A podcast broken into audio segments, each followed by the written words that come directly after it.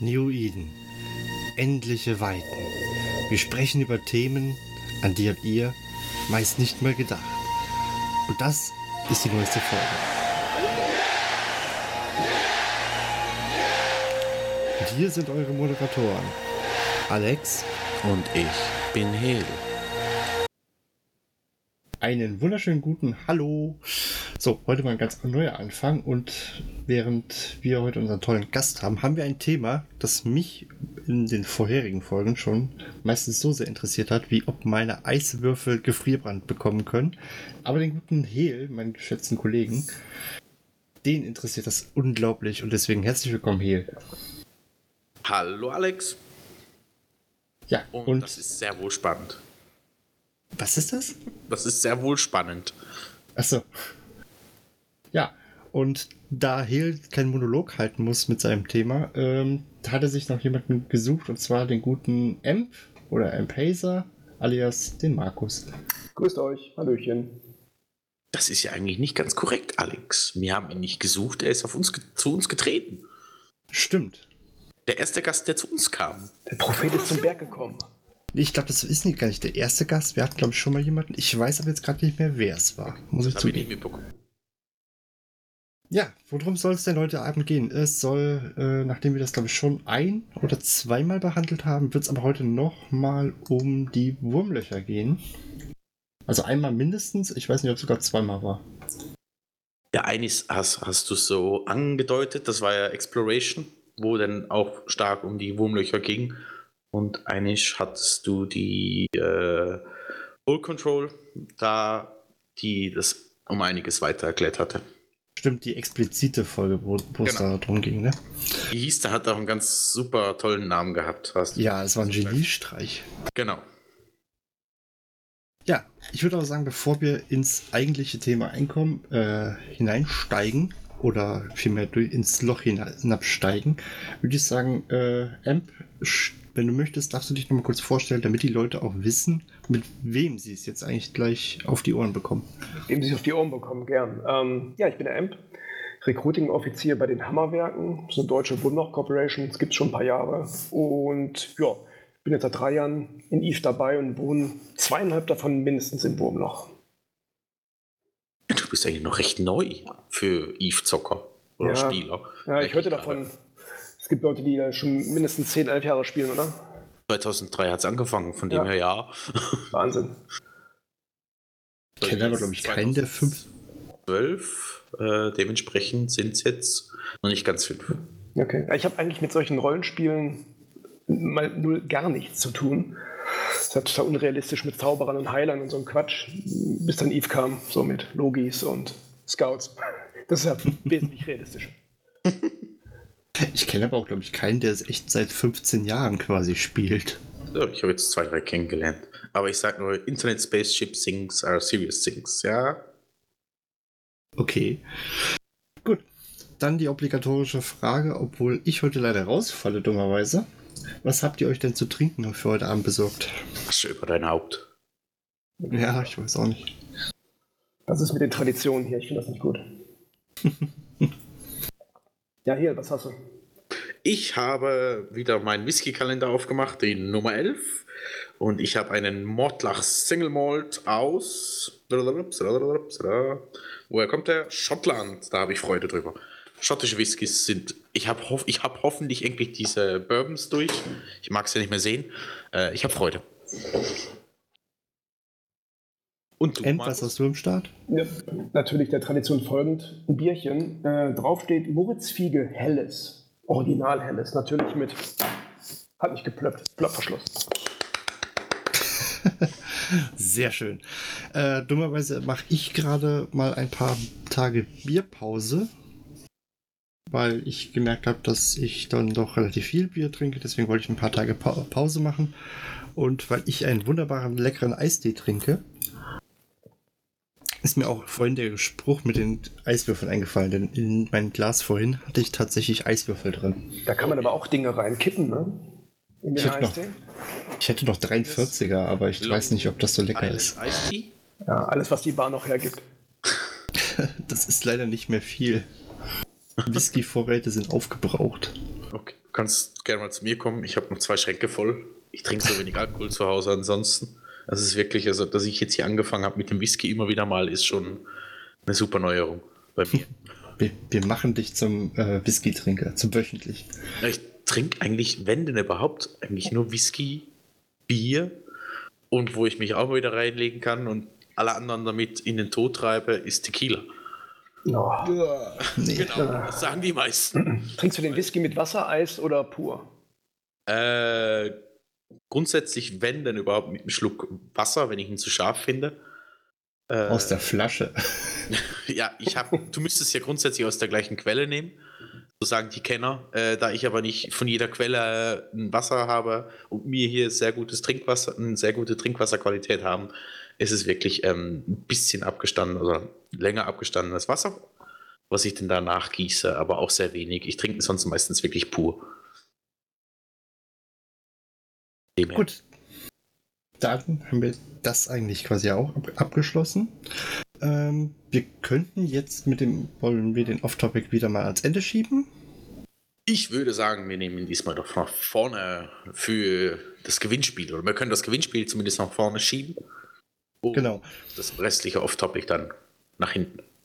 Gut, Gewinnspiel. Ja, wir haben ja äh, zum Geburtstag haben wir ja unsere Ü-Ei Iteron verlost oder sind sie am Verlosen. Da ich aber dummerweise gepennt habe und äh, die Aufnahme von letzter Woche nachher nicht mehr noch den Gewinner gezogen habe und es noch dran gehängt habe, müssen wir das quasi diese Woche machen, können wir aber live machen. Ähm, ja, ich würde sagen, wir. Ich habe wieder mal die, die Namen, die rausgeschrieben, oder ich habe die Namen rausgeschrieben, die quasi qualifiziert sind. Das sind in diesem Fall sieben Stück.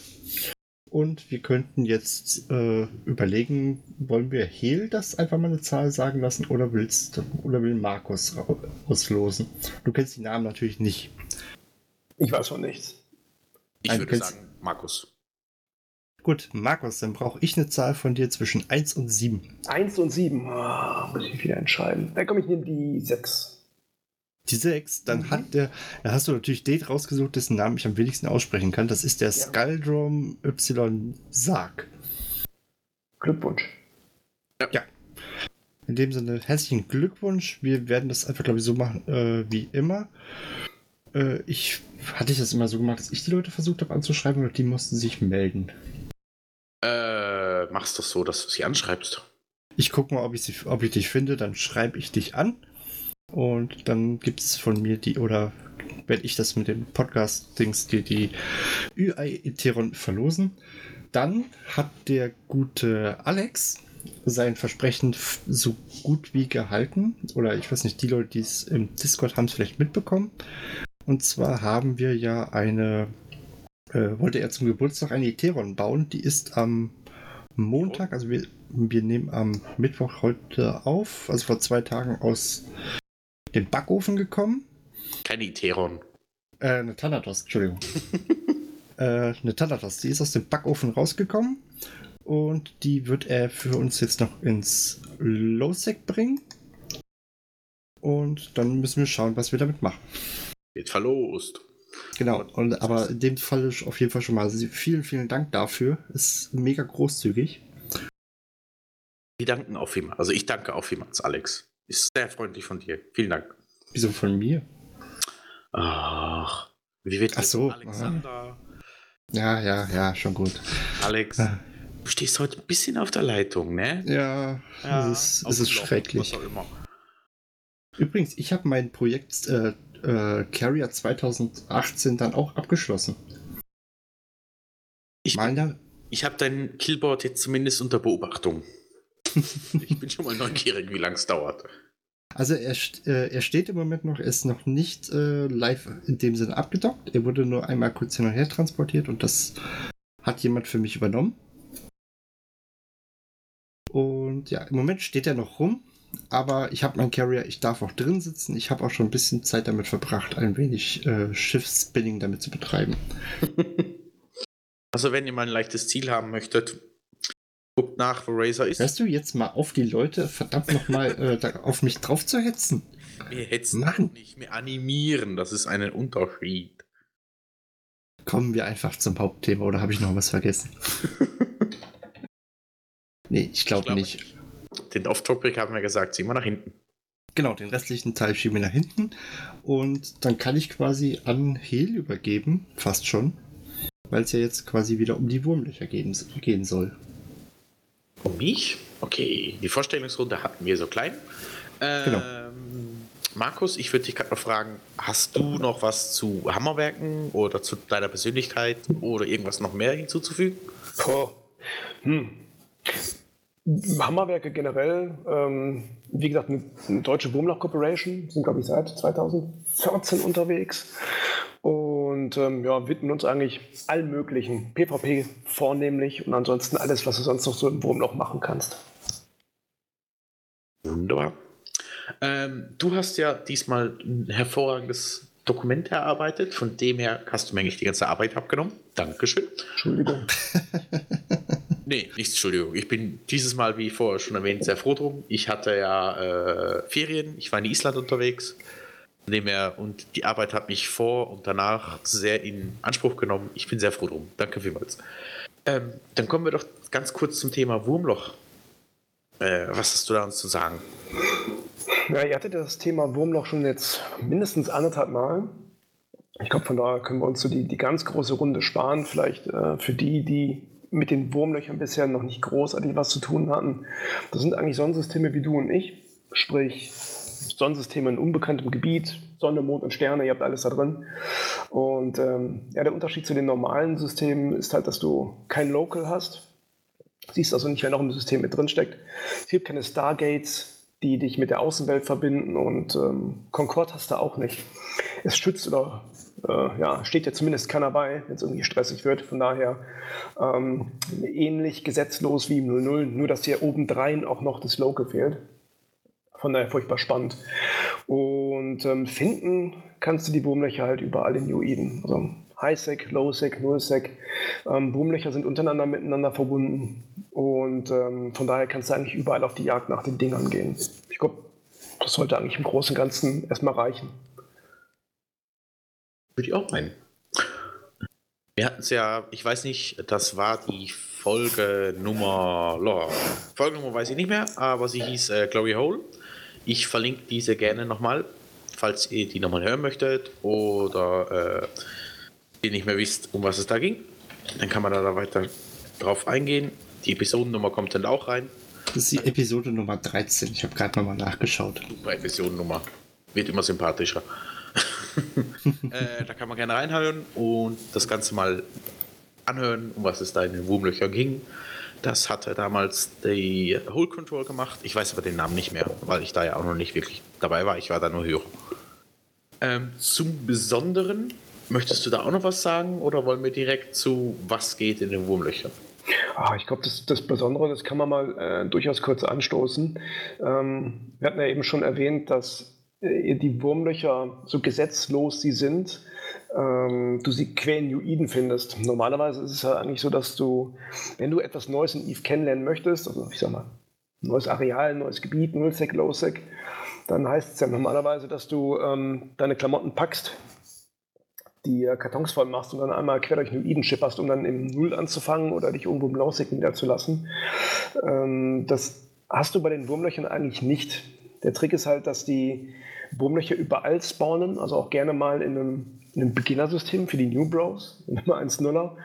Und das Interessante ist halt, dass äh, so, so gefährlich, so unbekannt Wurmlöcher halt sind, so nah dran sind sie eigentlich. Äh, sprich, du packst einfach deinen Scanner ein, ähm, schmeißt Probes und scannst mal nach Wurmlöchern. Da brauchst du in der Regel nur ein, zwei, drei High-Sex mal durchforsten und irgendwann wird auch ein Wurmloch auftauchen. Und du hast halt mit, mit einem einzigen Sprung, den du machst, sofort unbekanntes Gebiet vor dir und kannst dir mal was völlig Neues anschauen. Und wenn du die Nase voll hast, machst du einen Sprung zurück und bist wieder in Amar, Jita, irgendwo auf deiner Highsec-Insel, wo du angefangen hast. Du hast es also nicht mit so einem Wahnsinnsumzug zu tun. Das ist Vielleicht sollten wir vorab äh, kurz erwähnen, für die, die jetzt einfach nicht die Folge gehört haben, damit die nicht komplett blöd sind. Es gibt ja zwei verschiedene Wurmlöcher. Es gibt ja einmal die Wurmlöcher, wo man drin wohnen kann. Und dann gibt es ja quasi, ich sag mal, die Tunnelwurmlöcher, die einen von mir aus jetzt aus dem Null direkt ins Highsec-Gebiet führen. Ja, der Begriff Wurmloch ist da eigentlich auch falsch. Also das Wurmloch ist im Grunde genommen die Brücke zwischen zwei Sonnensystemen, sage ich mal. Und gleichzeitig nennst du Wurmloch aber auch dieses Sonnensystem in unbekanntem Gebiet. Eigentlich musste man, müsste man zwischen Wurmloch und Wurmlochsystem unterscheiden. Wurmlochsystem, wo du wohnst, und das Wurmloch als, naja, quasi Ersatz für ein Stargate. Ich sage ja, eine Brücke quasi. Ja. Genau. Ähm, was ich auch noch erwähnen möchte, du hast ja dann ein sehr tolles äh, YouTube-Video dazu gemacht, wo das auch nochmal alles erklärt wird. Ich werde das dann auch noch verlinken, dass sich die Leute das antun können. Großartig. Da geht es halt völlig ins Detail. Also das, was wir jetzt hier erstmal nur ankratzen, das könnt ihr euch da, glaube ich, zwei Stunden lang anhören. Ist sehr interessant. Okay. Hört es aber nicht, wenn ihr müde seid. So spannend wie es ist, es ist auch gefährlich. Hypnotisch einschläfernd. Das ist so ein bisschen wie damals mit meiner, ähm, meinem Hörspiel, was ich gemacht habe, was ja als gute Nachtgeschichte ausgelegt ist, wo da alle immer bei einpennen und so, es ist doch voll scheiße, wenn die Leute einpennen. Nee, dafür ist es ja gedacht. Aber ich glaube, wenn die Leute bei einem Vortrag einschlafen, ich weiß nicht, ob das dann immer so toll ist. Es ist halt grundsätzlich gefährlich, abends im Bett einen Podcast zu hören. Äh, genau. Ich glaube, das, das kennen wir alle irgendwie. Du machst das Ding an und, und ratzt sofort weg. Ähm, sondern wenn dein Podcast so entspannt ist, dass die Leute dabei einpennen, das kann man auch als Lob interpretieren. Da hoffe ich nur, dass unser Mangsa nicht beim Radfahren einschläft. Ja, das mache ich aber auch manchmal. Mangsa Schön. hat sicher einen hohen Puls dabei. ja, was haben wir noch Besonderes? Ähm, für Leute, die mit ihren Nachbarn irgendwie ähm, ihre, so ihre Probleme haben, die können sich auch überlegen, mal ein, zwei Tage im Wurmloch zu wohnen. Ähm, der Trick ist halt, dass du jeden Tag neue Nachbarn hast. Und die Mechanik ist halt diese, dass diese Wurmlöcher, diese Brücken, ähm, nach maximal einem Tag eigentlich verschwinden und dann neu aufgehen. Und äh, jeden Morgen, wenn du aufwachst, kannst du davon ausgehen, dass du neue Nachbarn hast. Und das auch noch querbeet. Nullsec, Lowsec, Highsec. Die Wurmlöcher spawnen halt ähm, random in den Wurmlochsystemen. Und von daher ist es also großartig, wenn du einfach mal so ein bisschen deine sozialen Kontakte ausweiten möchtest. Im positiven wie im negativen Sinne. Ja, ja. Manche mögen das, manche mögen das nicht. Aber eigentlich ziehst du dafür ins Wurmloch, ähm, um naja, einfach mal regelmäßig Kontakt mit der Nachbarschaft zu pflegen. Ja gut, das haben ja damals die Jungs von Hole Control mir schon versucht zu verklickern. Und in der Zwischenzeit habe ich es ja mal versucht, in einem, kurz in einem Wurmloch zu wohnen. Und ich habe da allein schon festgestellt, dass das einfach für mich echt so gar nichts ist. Ne? Also, weil ich echt ständig irgendwas anderes habe. Und ich habe da. Das habe ich, glaube ich, damals habe ich das mit diesem ähm, Hausboot ver verglichen. Ne? Glaube, ist, doch, ja. ist doch ein schöner Vergleich eigentlich. Die Frage ist halt, was du machen möchtest. Ne? Wenn du halt jemand bist, der nur PE machen möchte, also auf dem Planeten so ein bisschen nach nach Zeugs graben, dann ist das toll. Wenn, wenn du halt ähm, regelmäßig Sites fliegen willst oder minern möchtest, dann kannst du es zumindest alleine im Wurm noch vergessen. Und dafür ist die Nachbarschaft dann doch schon ein bisschen zu feindselig oft. Ja, ich bin ja unser ausgewiesener Care-Bär. Care-Bär, Scare-Bär. Du, lass uns überraschen. Alex ist ganz froh drum, wenn er sich verteidigt. Irgendwann wirst du das noch lernen Eve, dass du dich verteidigen solltest. Oder zumindest probieren. Oder zumindest wissen, wie flüchten. Ja. Mir wurde jetzt schon angedroht, dass, äh, wann ich denn die Woche noch Zeit habe, äh, dass ich bei der nächsten Fleet mitzukommen und gefälligst habe. Da will ich gefühlt gefesselt und geknebelt. Ja, mach das mal, das ist doch witzig. Vor allem, wenn jemanden dabei hast, der dir das alles zeigt, kann doch fast nichts passieren. ja. Was dass du stirbst. Aber das gehört dazu. Gott, das ist halt so. Es ist halt ein großes Räuber- und Gendarm-Spiel. Das ist eigentlich das Optimum. Äh, wenn du jemand bist, der gerne Katze und Maus spielt, der äh, eben nicht der Kerber ist, der dauernd auf den Local starrt und ähm, beim kleinsten Anzeichen von einem Feind türmt, ähm, dann ist das eigentlich genau dein Areal. Du hast keine Ahnung, wer noch alles da ist. Die, die, die da sind, haben keinen Plan davon, dass du da bist. Und das ist halt ein großes Katz-und-Maus-Spiel. Manchmal macht das Spaß, manchmal macht das nicht Spaß. Manchmal ist es nervenaufreibend. Egal wo du stehst, ist, äh, eine Pop, äh, wie war's? Eine Proteus ist nur äh, fünf Kilometer von dir entfernt. Ne? Ja, ja, ja. Wobei, das ist äh, wirklich unterschiedlich. Du hast halt Kollegen, die schon lange im Wurmloch wohnen und ähm, wenn du halt mal auf einer Public Fleet irgendwo im Null gestrandet bist, dann erkennst du einen Wurmloch-Menschen daran, dass er sich das nächste Wurmloch sucht, weil er da sicher ist.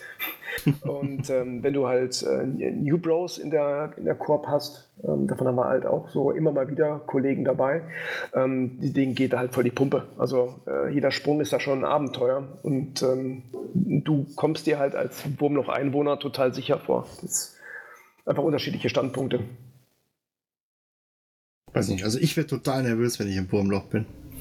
Eine gesunde Paranoia gehört dazu. Alex, ohne geht's nicht. Das ist mir mein Intel lieber. Ähm, ja, dann würden wir doch zum Punkt 4 kommen. Was geht so alles im Wurmloch? Ja, was geht? Furchtbar viel. Du kannst du alles Mögliche machen.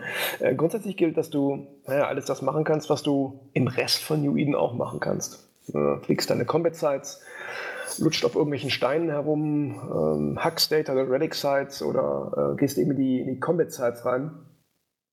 Und ähm, wem das nicht reicht, der kann halt ein bisschen Gas saugen gehen oder sich dem PvP widmen. Manche Sachen funktionieren ganz gut, manche Sachen funktionieren weniger gut. Was halt so eine Sache ist, das sind ähm, allgemein die Combat Sites in den Wurmlöchern oder ähm, das Mining. Ist dahingehend relativ gefährlich, weil diese Sites jedermann halt einfach anworben kann. Das sind diese grünen 100% Anomalien in deinem Probe-Scanner guckst auf den D-Scan, siehst irgendwie ein Mining-Schiff auf dem D, fliegst in den Belt und dann machst du irgendwas damit. Das ist natürlich relativ unsicher, das Ganze. Also da sucht man sich dann, wenn man auf Nummer sicherer gehen möchte, ich sage extra nicht Nummer sicher, die gibt es nicht im Wurmloch, dann suchst du dir halt eher die Sites raus, die man ausscannen muss. Also Signaturen, die roten aus dem Probe-Scanner, ähm, die man dann ausscannen muss. Und da warten dann eben die Gas-Sites zum Beispiel oder ähm, generell Data Relic Sites oder halt dann auch ähm, die Kampf-Data und Relic Sites. Und das ist halt ähm, ein Ticken sicherer, weil man diese Sites ausscannen muss. Und wenn man halt die Augen offen hält, erkennt man, wenn andere Spieler im Boom noch dich gerade versuchen auszuscannen. Da heißt es einfach wachsam bleiben. Wobei ich gerade sehe, du hast das PI da vergessen. Ja, das ist richtig. Also, und mir geht es ja, ja primär auch erstmal darum, was du als nicht unbedingt blutiger Anfänger haben wir auch schon gesehen, dass sie auch richtig performen können im Wurmloch. Aber ähm, da geht es ja primär erstmal, erstmal darum, was du auch als, als Einsteiger in Eve machen kannst, nachdem du dir halt so zwei, drei, vier Wochen die Mechanik angeschaut hast und dich so halbwegs sicher fühlst, was du dann als ähm, ja, noch New Bro im Grunde genommen da treiben kannst. Da gehört PI eigentlich nicht dazu. Ähm, was jetzt die Disziplinen angeht, die ich gerade aufgezählt habe, das machst du halt im Ninja-Modus. Du stehst morgens auf und entscheidest, heute ist mein Wurmlochtag. Suchst dir ein, zwei Wurmlöcher, fliegst da rein, machst irgendetwas, also minerst, saugst eine Gas, äh, Gaswolke leer oder hackst eine Relic-Site und dann fliegst du wieder raus und das war's. Ähm, beim PI ist es ja so, dass du quasi in diesem Wurmloch ja die Planeten besiedeln musst und regelmäßig diese Planeten auch beackern musst. Fliegst durch durch die Gegend, ähm, setzt die Anlagen neu in Gang. Und für den Zweck musst du dich ja schon so zumindest ein klein bisschen im Wurmloch niederlassen. Wenn es nicht dein eigenes ist, dann ist Ninja PI in einem Wurmloch so eine Sache. Kann man machen, ist aber ziemlich unsicher. Man muss es auch jedes Mal finden.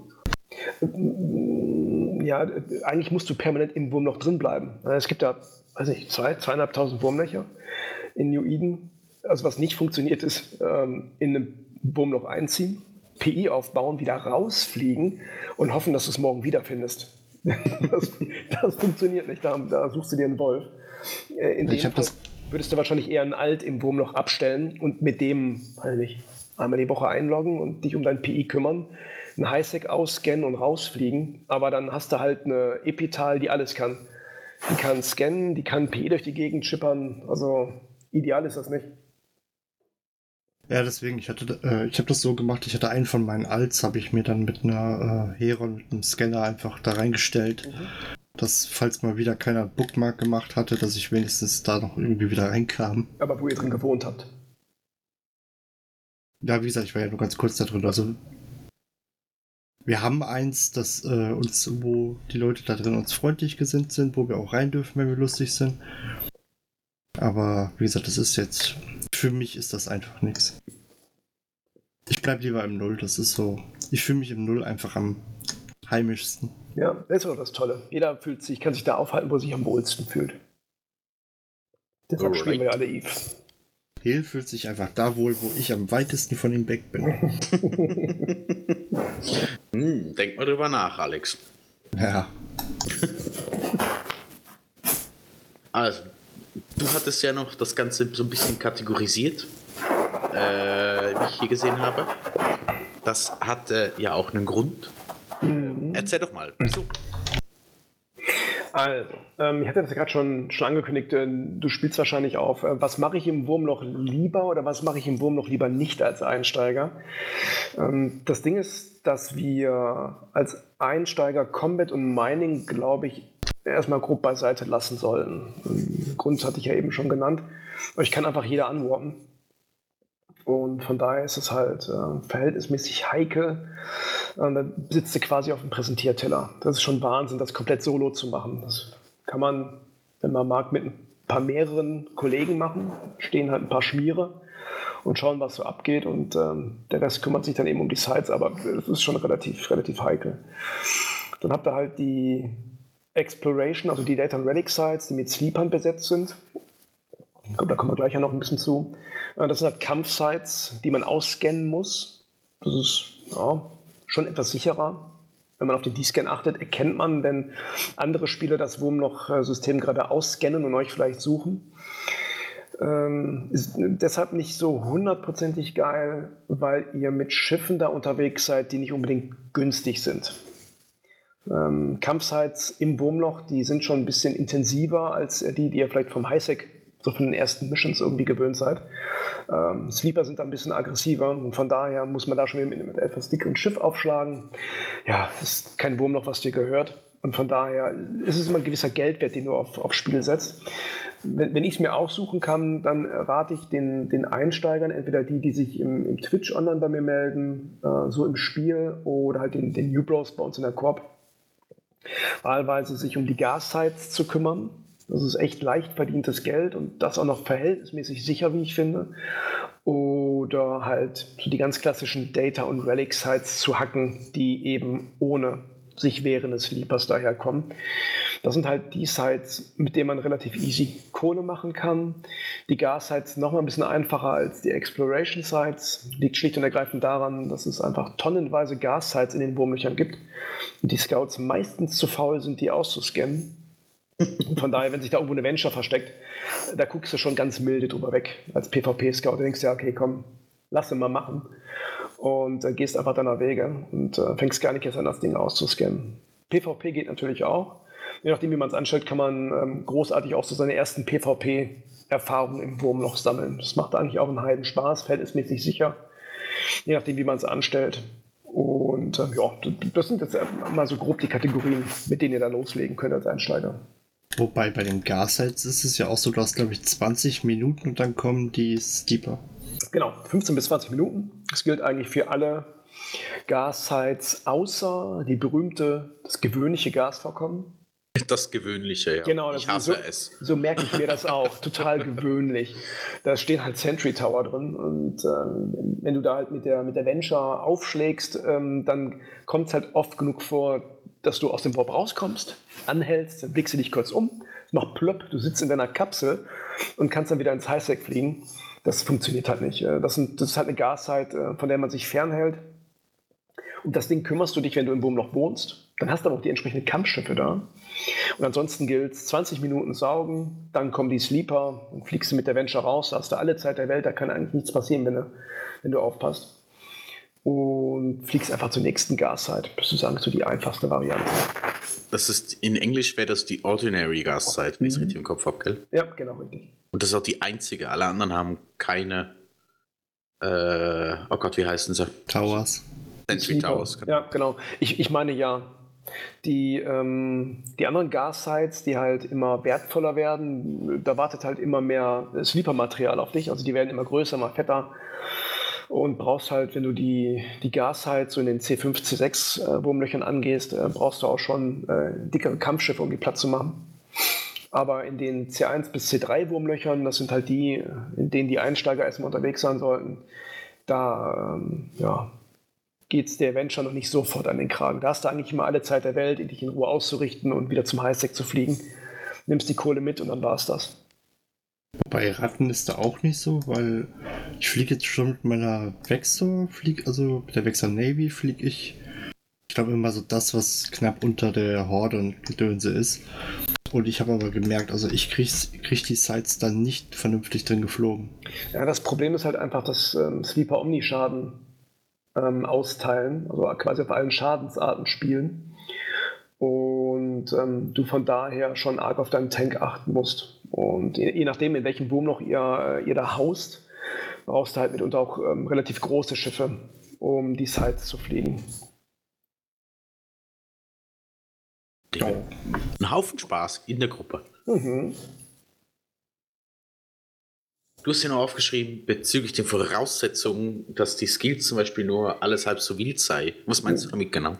Alles halb so wild. Ähm, also es geht mir um den, um den Einstieg. Wenn du als äh, New Bro mit dem Wurm noch so deine ersten, deine ersten ähm, Erfahrungen machen möchtest, dann musst du halt nicht wie bekloppt deine Skills hochschieben und erstmal monatelang auf irgendwelche Schiffe skillen. Das kannst du dir zum Reinschnuppern ähm, eigentlich erstmal sparen. Äh, das, das Einzige, was du als, als Basics brauchst, das sind im Grunde genommen die vier Astrometric Skills, die du so auf ja, zwei reicht eigentlich, drei ist noch besser, hochziehen solltest. Und ähm, das Mining auf drei, aber ich behaupte mal, dass jeder Einsteiger in Eve Mining relativ schnell ausgeskillt haben sollte, je nachdem, welche Mission er da fliegt. Mining 3 brauchst du halt zu minern, aber auch um deinen Gas-Skill aufzubauen. Und die vier Astrometrik-Skills brauchst du halt, um die Signaturen möglichst schnell auszuscannen. Also die ähm, die Relic und Data Sites oder die Gas Sites, das sind Signaturen, so wie du sie vom, vom High auch kennst und die musst du ausscannen. Und wenn du halt halbwegs ungeskillt anfängst, mit einer Venture eine Gassite auszuscannen, dann dauert das halt unerträglich lange. Also diese Scan-Vorgänge laufen, weiß ich nicht, 6, 7, 8, 9, 10 Sekunden. Du musst drei, vier, fünf Mal ansetzen, bis du so ein Ding erstmal erscannt hast.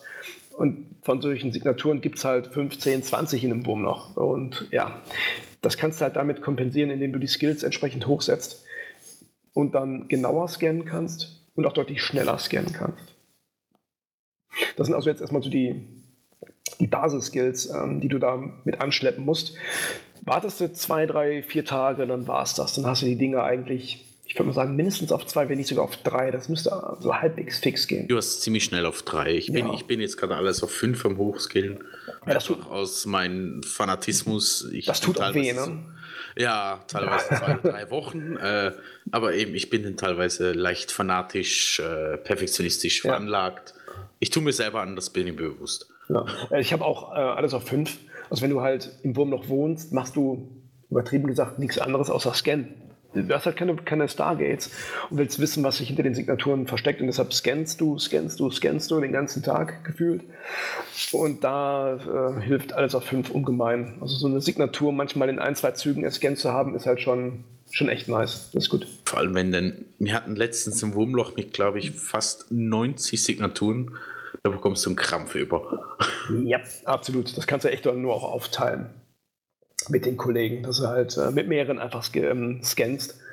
Der eine fängt alphabetisch oben, der andere unten an, der andere mittendrin und dann fräst man sich dann halt relativ fix durch so einen, durch so einen Haufen Six durch. Also das wären quasi so die, die Einsteiger-Skills, die du brauchst, um ähm, grundsätzlich erstmal halbwegs akzeptabel Wurmlöcher zu erscannen. Was du darüber hinaus dann noch mitbringen kannst, ist der Gas-Harvesting-Skill. Damit kannst du halt die Gaswolken absaugen. Ähm, wahlweise arbeitest, arbeitest, du dir den auf 4 hoch oder skillst ihn auf 5 aus. Das dauert dann aber auch natürlich wieder. Das gleiche gilt für die Hack-Skills, also für die Data und die Redic-Sites, äh, Archaeology und Hacking. Die kannst du halt auch bis auf 4 hochziehen, dann bist du schon mal ganz gut dabei. Wenn du das, ähm, wenn du beides auf 5 geskillt hast, kannst du dann deine T2-Module einsetzen und ähm, dadurch geht das Ganze dann ein bisschen schneller. Das macht schon deutlich mehr Spaß dann. Was du für den Anfang eigentlich gar nicht brauchst, das wäre der Covered Ops Skill. Das ist der Skill, mit dem du getarnt warpen kannst. Das geht A für die Alphas nicht. Und B sind die Schiffchen dann auch einfach ein bisschen teurer. Schauen wir uns gleich mal an. Das ist halt, ist gut, wenn man es hat. Wenn du darüber nachdenkst, äh, mehr als zwei, drei Tage im Wurm noch zu verbringen, ist das eigentlich ein Muss. Ich wollte gerade sagen, es ist, macht ohne sehr macht viel keinen. Spaß. Ja, also äh, es gibt halt einen taktischen Vorteil im Wurmloch, und das ist Unsichtbarkeit. So, und wenn du nicht gecloakt warpen kannst, bist du nicht unsichtbar. Das heißt, du bist halt ein, ein 1A-Ziel. Und von daher, das geht für die ersten Tage. Guckst dir das ein, zwei Wochen an.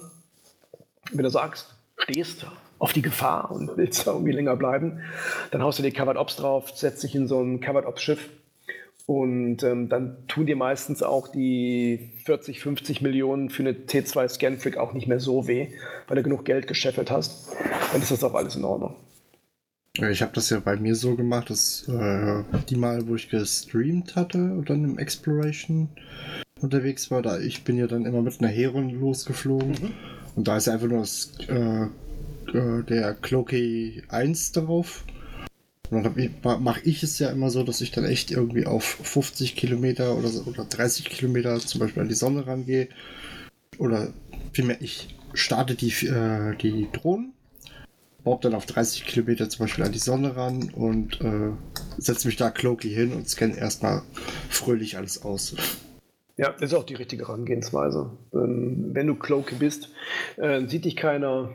Als Scout wartest halt so lange, bis du dich bewegen musst oder die cloakst, um irgendwas zu hacken.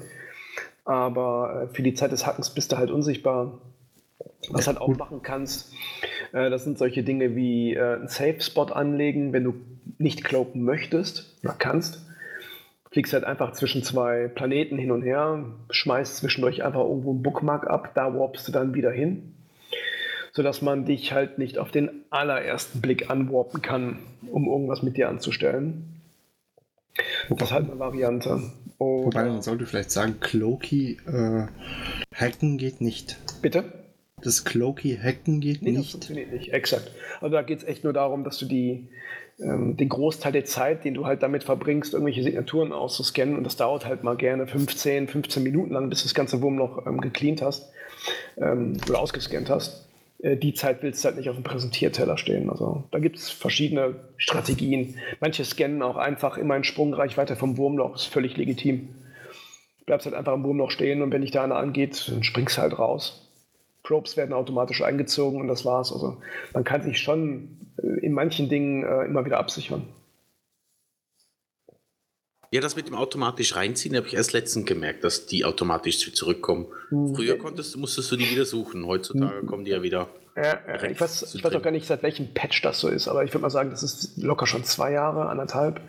Würde ich mal schon sagen. Sonden? Ja, kon- Also, also ich muss die normal immer zurückholen, weil wenn ich einfach wegwarpe, dann äh, bleiben die doch liegen. Nee, und wenn du das Test es Sonnensystem mal. verlässt, werden die eingezogen. Ich glaube, wo, in der Zeit, wo ich das immer gemacht habe, sind die, glaube ich, liegen geblieben, weil ich musste die immer einsammeln. Du hast schon länger nicht mehr gescannt. Du lebst doch eigentlich im Wurmloch. Nee, mir ist es aufgefallen, dass ich äh, ins nächste Wurmloch rein wollte und ist mir, oh, ich habe meine Probes vergessen. Und ist mir aufgefallen, oh, die sind ja jetzt wieder im, im Hangar.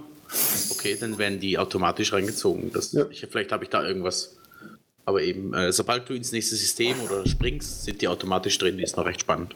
Ja, das ist echt hässlich ähm, früher gewesen, wenn du halt mit deinem deinen letzten Probe-Scanner-Satz im Highsec vergessen hast, springst ins Wurmloch, warpst weg und hast vergessen, dir deinen Ausgang zu bookmarken. Ähm, ja, Viel, viel Spaß beim. Self-Destroy. ja, stehst erstmal doof im Wurmloch rum und ja, Ja, es gibt ja jetzt mittlerweile E-Scout. ja, das ist richtig. Die sind echt praktisch, die Jungs. Die machen einen guten Job.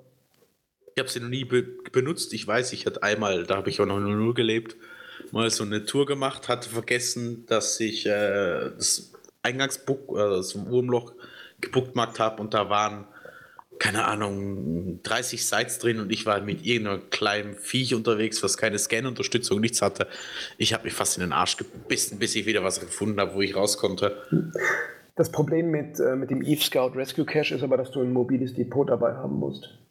Okay, das Weil wusste ich nicht. Ja, ja für den, ich, soweit ich weiß, ich habe das Ding, glaube ich, auch noch nie benutzen müssen.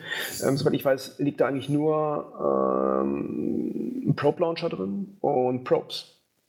Wenn du halt kein Mobile Depot dabei hast, kannst du dein Schiff nicht umfitten. Wenn es Mhm. dir nur um die Probes geht, die du irgendwo vergessen hast, okay, dann bist du gerettet, dann bist du safe. Aber wenn du halt echt keinen Probe-Scanner drauf hast und den dir draufschrauben möchtest, dann brauchst du ein Mobile Depot. Moment, das müsst ihr mir jetzt gerade erklären. Ist das jetzt ein Service, den Spieler anbieten oder von äh, CCP wirklich? Das ist von ähm, Eve Scout, das ist eine Corporation. Ah, okay. Die machen gefühlt nichts anderes, als den ganzen Tag durch die Wurmlöcher fliegen und in jedem Wurmloch, wo kein Rescue Cache liegt, das ist so ein Secure Container, äh, den schmeißen die da irgendwo an der Sonne oder am Planeten ab. Ähm, und wenn du halt irgendwo strandest, dann gehst du auf den gleichnamigen Chatkanal im, im Ingame-Chat und bittest freundlich um Hilfe. Und dann sagen die halt, äh, wo der, der Cache liegt, wie du den Container aufbekommst, mit welcher Kombination.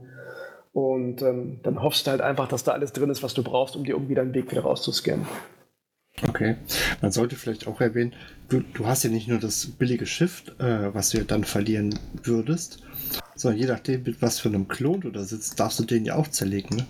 Den darfst du auch zerlegen. Deshalb ist das mit auch eine der, der wichtigsten Ansagen.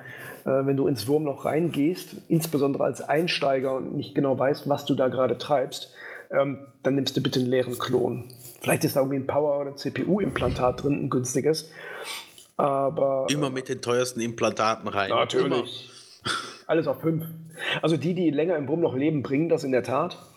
Äh, da haben wir in- bei uns in der Koop auch so ein, zwei Spezies. Ähm, ich weiß nicht, was sie reitet, aber ähm, die Kollegen, die bringen das auch und sind halt mit teuren Klonen unterwegs.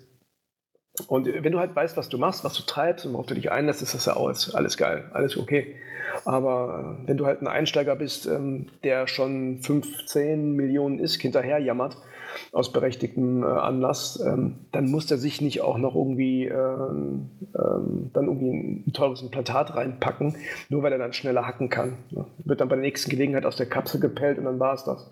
Dann ist der Jammer erst recht groß. Deswegen habe ich nie die, äh, habe ich bisher noch nie mehr äh, oder höhere Implantate gehabt wie die Basic-Dinger. Das sind dann von mir aus einmal 50 Millionen oder sowas, roundabout, für einen Satz, aber äh, teurere habe ich bisher noch nicht gehabt. Aus Gründen. Aus Gründen. Besser ist das, bevor sie weg sind. Erklär mal welche. Ja, also die, ähm, äh, welche man äh, drin lassen kann, äh, das sind in der Tat so die CPU- und Power-Implantate. Äh, ob das jetzt Einser sind oder Zweier sind, ich glaube, die kosten 5, 6 Millionen ISK oder sowas um den Dreh. Die brauchst du halt manchmal, um dein Schiff vernünftig fitten zu können. Gerade als Einsteiger, der eben die, diese Hilfsskills noch nicht so äh, völlig ähm, ausgefahren hat. Die Liste drin, aber alles andere lässt du schön irgendwo in einer, in einer NPC-Station oder bei einer Corporation. Es gibt ja diese extra diese Skill-Klone, die sich manche anlegen. Und das ist ziemlich normal, finde ich. Ich wollte gerade sagen, wieso manche? Ich kenne Ja. fast keinen, der keinen Skill-Klon hat. Ja, Also ich habe keinen. Okay. Das ist eigentlich schön. Du kannst halt jede Nacht steigst in das Ding rein wie in so ein Overall. Und ähm, nächsten Tag ziehst du das Ding aus, stürzt dich irgendwie mit einem billigen Klon ins PvP. Wenn du damit fertig bist, steigst du wieder um. Das ist schon ziemlich cool. Cool. What? Es gibt doch nichts Geileres, wie eine Kapsel abzuschießen, die Implantate im Wert von 5 Milliarden haben. Ne? Ich weiß, ich mache das gern. Darum schieße ich grundsätzlich immer Kapseln. Es gibt immer irgendeinen, der so verrückt ist. immer. Ja. Ja, ja äh, passend zum, zum Abschießen von Kapseln. Ähm, was die Implantate betrifft, gilt es eigentlich auch, ähm, was die Schiffe angeht. Ne? Also idealerweise bist du wirklich nur mit Schiffen unterwegs, die, ich sage mal, zum erwarteten Ertrag passen. Ich finde es halt relativ übel, wenn man sich mit einer, weiß ich nicht, äh, 50 Millionen ähm, Prospect zum Beispiel irgendwo in der Gaszeit begibt, wo man dann für 5 Millionen Gas absaugt. Also das ist, äh, das ist eigentlich ziemlicher Quatsch. Ähm, da plädiere ich eigentlich auch mal dafür, dass du als Einsteiger dir ein Schiff zusammenschraubst, was so halbwegs irgendwie zum Ertrag passt, den du aus dieser Zeit rausholen möchtest. Da sollte man eigentlich auch immer aufpassen, dass man ähm, es vom Geld halt da auch nicht übertreibt. Also wenn man sich das zum Beispiel jetzt anschaut bei den ähm, Scanfrix oder bei den Bergbauschiffen, dann würde ich grundsätzlich eine Venture bevorzugen und nicht in die Prospect einsteigen. Das gleiche gilt eigentlich auch für die, für die Exploration Frigates von den, von den vier Fraktionen. Da würde ich halt auch. Bitte? Ich wollte jetzt gerade nachgucken, die Prospect, das ist doch sowieso, da bist du doch als Anfänger, also selbst bei mir ist es ja so, dass ich jetzt noch äh, acht Tage bräuchte. Ja, ja, das ist, die kann Cloaky warpen und was weiß ich, was die alles für Kokolores hat. Ähm, das sind halt, ich glaube, die Hülle allein bist ja schon in den 30 Millionen. Die Venture kostet 250.000. Keine Ahnung. Ja, da kannst du auf jeden Fall schon viele Ventures verlieren, wenn du magst. und es ist dir immer noch völlig egal. Ähm, verlierst du eine Prospect, dann ist das Ding gefittet meistens schon, ähm, schon teurer. Und das gilt halt auch für die, für die, ähm, die Scanfricks. Ne? Also ich fliege lieber ähm, dann eine Heron als Anfänger oder eine Imicus und lass halt die, die Buzzard oder die Heron, ähm, die äh, Helios zu Hause. Weil ihr holt halt aus den Sites ein paar Millionen raus. Ähm, wenn du das mit einer Imicus machst, die nicht mal eine Million kostet, freust du dich total. Das ist ein geiler Umsatz 10 Mille rausgeholt. Und äh, wenn ich einen abschieße, ist es völlig egal, weil die Kohle hast du halt mit einer einzigen Site, die du gehackt hast, äh, doppelt und dreifach raus. Das ist quasi ein Wegwerfschiff im Grunde genommen. Dann fliegst du einfach raus ins Highsec, nimmst die nächste Imicus, fliegst wieder rein und hackst fröhlich weiter. Ähm, das ist halt, da würde ich auch, ich würde dann wirklich erstmal bei den T1ern bleiben, bis du genug Kohle angehäuft hast. Das ist halt auch genau die Zeit, in der du genug Erfahrung auch gesammelt hast. Das ist am Anfang, hast du schwitzige Hände, hast Schiss, wenn du ins Wurmloch springst, äh, vermutest hinter jedem Stein irgendwie jemanden, der rausspringt und dich erschreckt. Und das würde ich halt mit den billigen Schiffen erstmal so ein bisschen abtrainieren, auch wenn der Puls sich nicht immer ganz vermeiden lässt. und ähm, äh, sobald du da fit bist und du grob weißt, was du da treibst und wie du dich vielleicht dünne machst, wenn dich jemand angeht, dann kannst du halt drüber nachdenken, okay, jetzt, jetzt fliege ich mal T2. Jetzt gebe ich aber ein paar Isk mehr aus, hole mir ein schickeres Schiff und ähm, ja, mach dann einfach noch mehr Geld und scanne noch ein bisschen sicherer im, im Wurmlochgebiet. Das würde ich aber hinterher erst machen. Also ich habe gerade mal nachgeguckt, was so ein Fitting, ich bevorzuge da tatsächlich die Heron. Mhm. Habe das Fitting dann mal angeguckt, das Ding, das ist echt nur ein Prop Launcher, ein Cover-Ding, die beiden Scanner sogar ein MWD. Und ich habe normalerweise, habe ich glaube sogar noch so einen Cargo-Scanner teilweise drauf, damit ich weiß, äh, ob ich mich ärgern muss oder nicht, wenn das Ding platzt. Äh, da bist du so ungefähr bei 10 Millionen und das sind meistens äh, irgendwas, ein Teil, was du ausgescannt hast und dann hast du die Kohle schon wieder drin. Ist aber schon teuer, ne?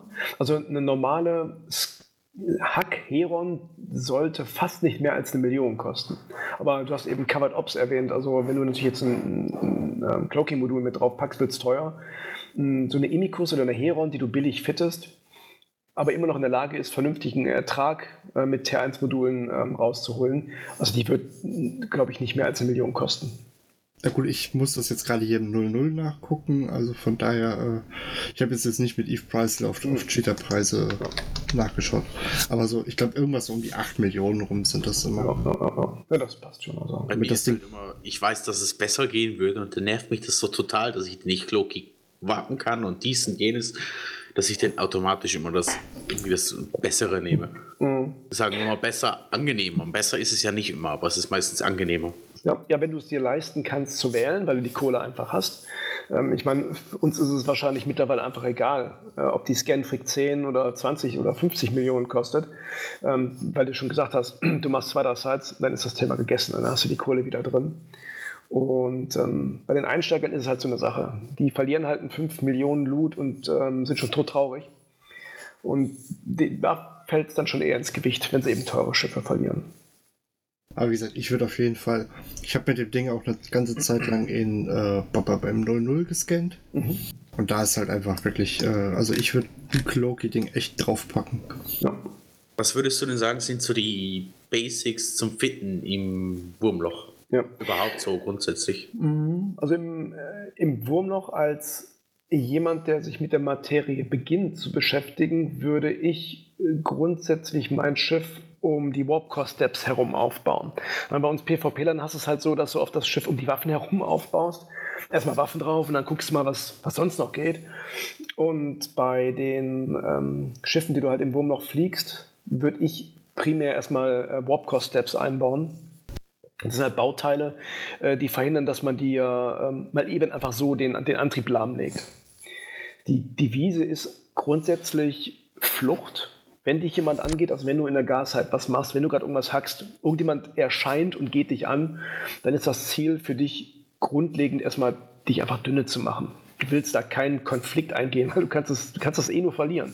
Die, die dich angehen, sind in der Regel PvPler. Ob sie jetzt gute oder schlechte sind, ist ja erstmal egal, aber sie haben halt ein Schiff, was deutlich potenter ist als das, was du fliegst.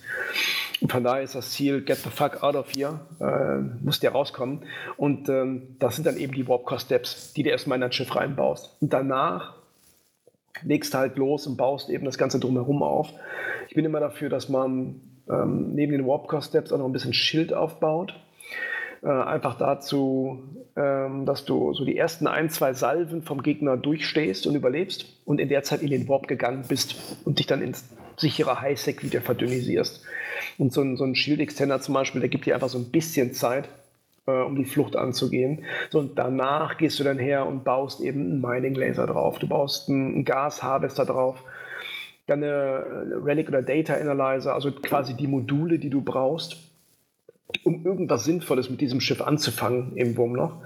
Und äh, dadurch kriegst du es halt hin, dass du ähm, den Wert der Schiffe relativ gering hältst. Ähm, also irgendwas zwischen 5 und 10 Millionen. Ob jetzt eine halbwegs vernünftig ausgestattete Scanfrick ist oder ähm, eine Venture mit den Gasharvestern, die ein bisschen Kohle kosten.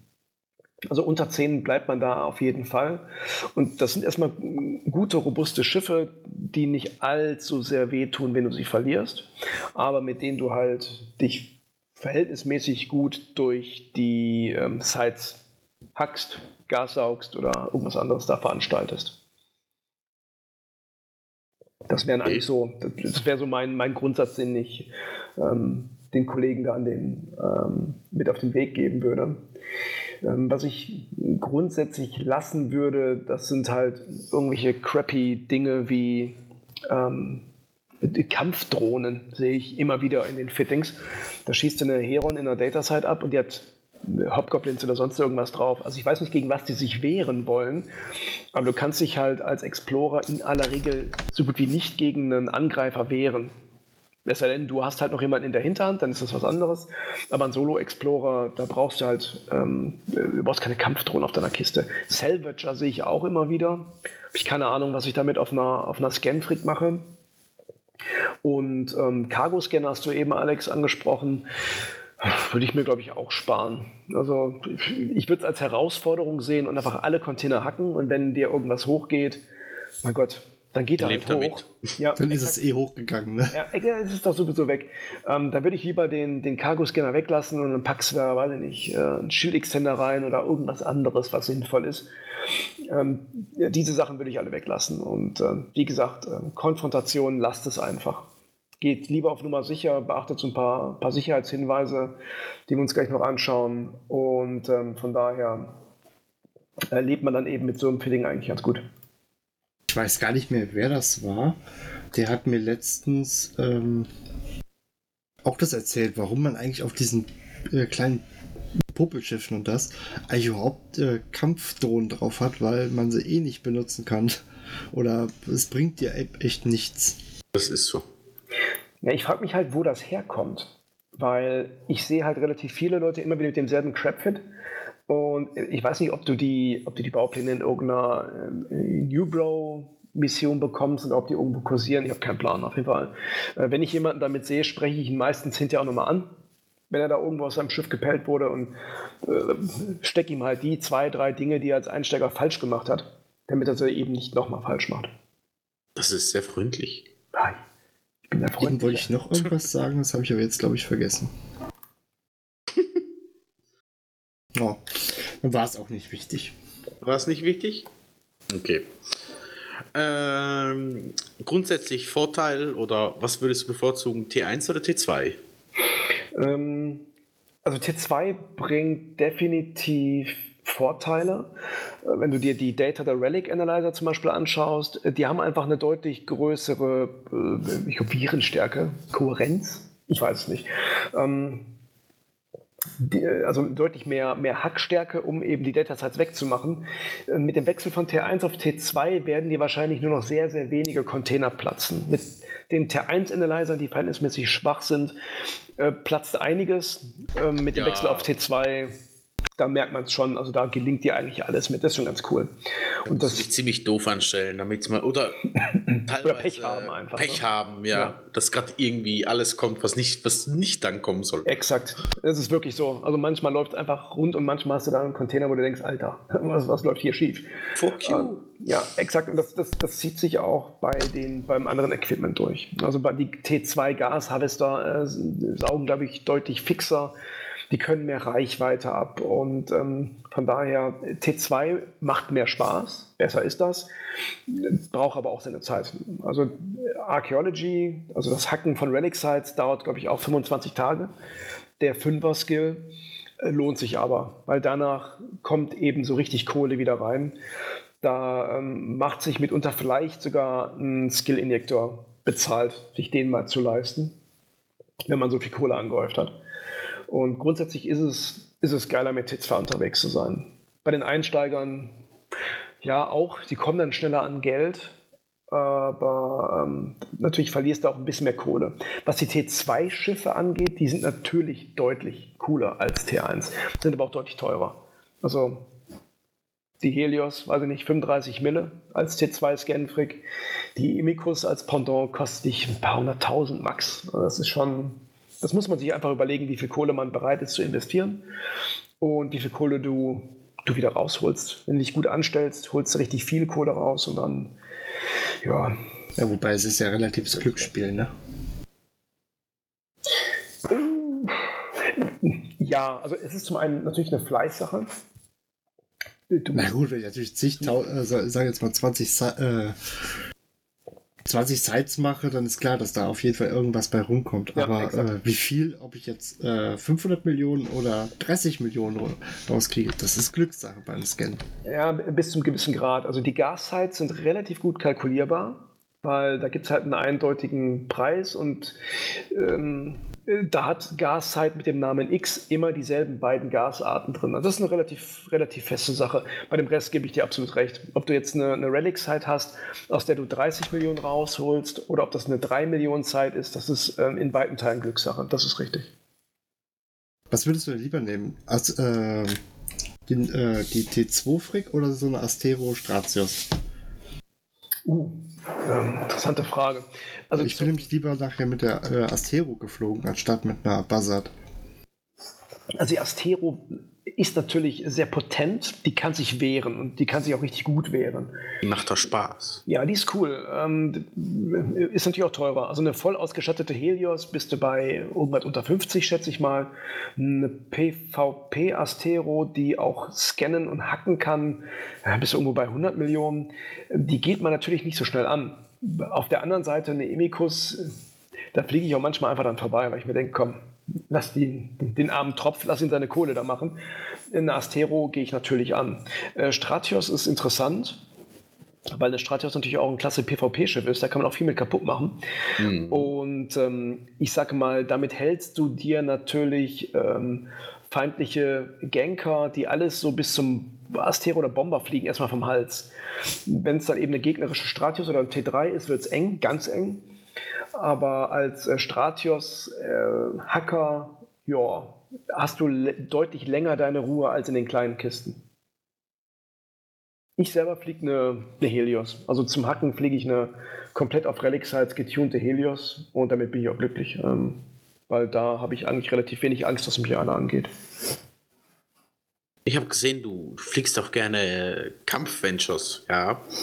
Ah, The Venture of Doom. Ja. Ja. ja, da, haben wir mal, da haben wir mal vor ein paar Wochen mit angefangen. Ähm, eigentlich aus lauter Langeweile. Im Wurmloch ist halt im Moment nicht so wahnsinnig viel los.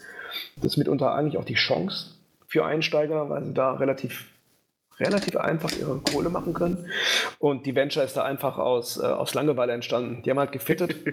und ähm, eine Venture mit 150 DPS ist halt ist interessant. Das ist ja. lustig. Da haben wir halt schon so den einen oder anderen Kill und zumindest den Tackle mitgemacht. Und ähm, ja, ist halt auch so ein Wegwerfschiff. Ne? Wenn das Ding mal platzt, sind halt 6 Millionen weg. Aber wenn Tut halt eine, ja, eben, wenn er 6 Millionen Venture und 50 Millionen Inti-Klein kriegt, dann ähm, freust du dich hinterher auch dementsprechend. Das ist schon, schon lustig. Du wirst lachen, unser einer bei uns von den Schweinen, der ist jetzt auf dem Killboard von einem Kill von der äh, Station mit seiner Skiff drauf. Also das ist dann allerdings eine PvP-Skiff. Okay. Ja, warum nicht? Also, da gibt es halt viele Varianten. Ob du jetzt eine PvP-Venture nimmst, du kannst ja auch die, die Epital oder die Nereus, die kannst du ja auch auf PvP fitten oder eine Okator. Ähm, wenn man da äh, einfach mal so ein Stündchen oder zwei Zeit hat und mal so ein bisschen sich kreativ auslebt, äh, dann kann man da schon recht kuriose Kampfschiffe sich zurechtschnitzen. So. Ich habe gerade gesehen, wir sind bei einer Stunde. Nein, wir sind bei einem Mansa. Bei einem Mangsa, genau, Entschuldigung. Würde ich gerade sagen, wir unterbrechen direkt hier.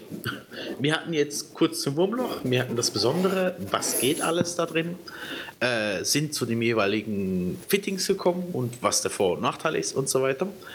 Und wir würden nächstes Mal gerne die Aktivitäten genau durchgehen, weil äh, dadurch, dass ich nächste Woche in der G-Flip bin, juhu, äh, genau, wupp, und Geldscheine fliegen. Ähm, müsste Alex alleine aufnehmen. Ich habe es die Woche wirklich berufsbedingt, ist bei mir voll. Machen wir es so, dass wir den, den äh, Podcast hier zweiteilen. Ich würde aber den Off-Topic noch gerne dazwischen nehmen. Genau. Ähm, da war zum einen war da drin die Umfrage mit unserem mit dem guten Excel. Muss ich die gerade mal aufmachen? Wisst ihr Ja, genau. Ja, ich wollte es ein bisschen spannender machen, aber pff. Nichts Spannendes, ist angenommen. Also, wir haben 23 Leute, die tatsächlich teilgenommen haben, wenn nicht Leute zwischendurch die IP fünfmal gewechselt haben oder so. äh, lustigerweise, es sah am Anfang echt ein, sehr, sehr ausgeglichen aus, aber am Ende haben über die Hälfte, also 57 Prozent, das sind 13 Stimmen, mh, dafür gestimmt, dass wir den guten Excel hier, äh, Excel hier öfter haben. Excel. Excel, ja, ich sehe schon. Naja, den Excel und ja, ich würde sagen, damit ist er quasi im Team aufgenommen. Also die Zuhörer haben quasi entschieden. Genau.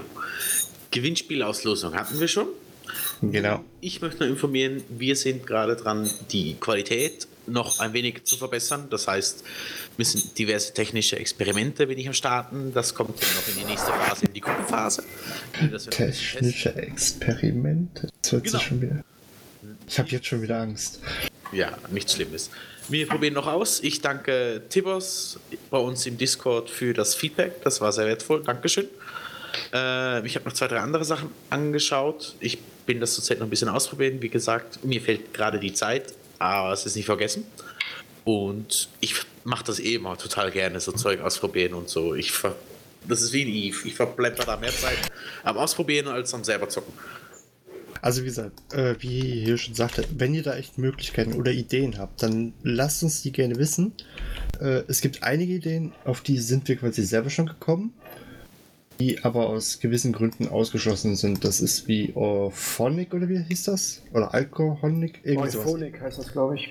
Genau. Ja, ähm, haben wir uns angeschaut, äh, wird aber für unseren Podcast quasi zu teuer. Alex möchte etwas sparsam sein. Ja, ich habe jetzt nicht im Moment nicht so die Kohle jetzt noch. Äh, was war das, was wir damals hatten? Über 10 Euro oder sowas, die wir im Monat dann da Ah, circa. irgendwie sowas hätten, äh, nur um die Sachen nochmal durchrendern zu lassen. Äh, dann hatten wir. An, ich bin ja Schweizer. Ja, genau. äh, ansonsten, ich benutze ja sowieso schon äh, Ultraschall, das heißt, es gab so eine Lösung von Speed. Wie heißt es denn hier? Speedlink nicht, das ist hier die Firma. Schlussendlich Reaper mit einem neuen UI drüber. Nein, dieses Tool, was man, äh, was man da noch benutzen kann zum Aufnehmen. Ja, Es Link. Genau, Studio Link war das. Äh, habe ich mir auch angeschaut. Äh, zum einen habe ich kein Mac, sondern ein Windows, was das etwas komplizierter macht.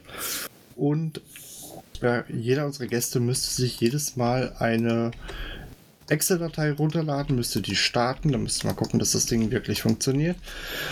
Und dann hätte ich wahrscheinlich auch zig Spuren hier, um das abzumischen, äh, was aber den Aufwand auch für unsere Gäste, die sich ja sowieso schon freiwillig äh, hier zur Verfügung stellen und das ja auch unentgeltlich und in ihrer Freizeit machen, meiner Meinung nach doch ein wenig zu aufwendig macht. Das klappt schon. Gucken wir mal an, wie wir das Genau. Wir sind am Testen. Wir danken jedenfalls, wie gesagt, nochmal Tippers für die Rückmeldung. Auch Acceleron, der uns da fleißig mal geholfen hat. Ich bin echt froh ums Feedback. Wenn ihr was habt, wenn ihr was verbessern wollt, umso mehr, umso lieber. Äh, es hilft. Ich danke Genau. Meckert doch mal ein bisschen an Hehl rum, dass er mich nicht so viel ärgern soll. Ich bin dafür, dass ich Alex noch viel zu wenig moppe. Ja, mobb den Alex. Wir brauchen einen. Ich bin ja hier der Kevin. Nein, also. ähm, Markus, danke dir schon mal. Gerne. Wir hören dich ja quasi dann nächste Woche oder die Zuschauer hören dich ja dann nächste Woche wieder. Hier, Dankeschön. Und wie hier so schön moppen kann, es war mir ein innerliches Blumenpflücken mit euch beiden. Ich verabschiede mich bis nächste Woche. Ich sag nur, bis auf die G-Fleet. Ich freue mich drauf. See ya! Viel Spaß hier.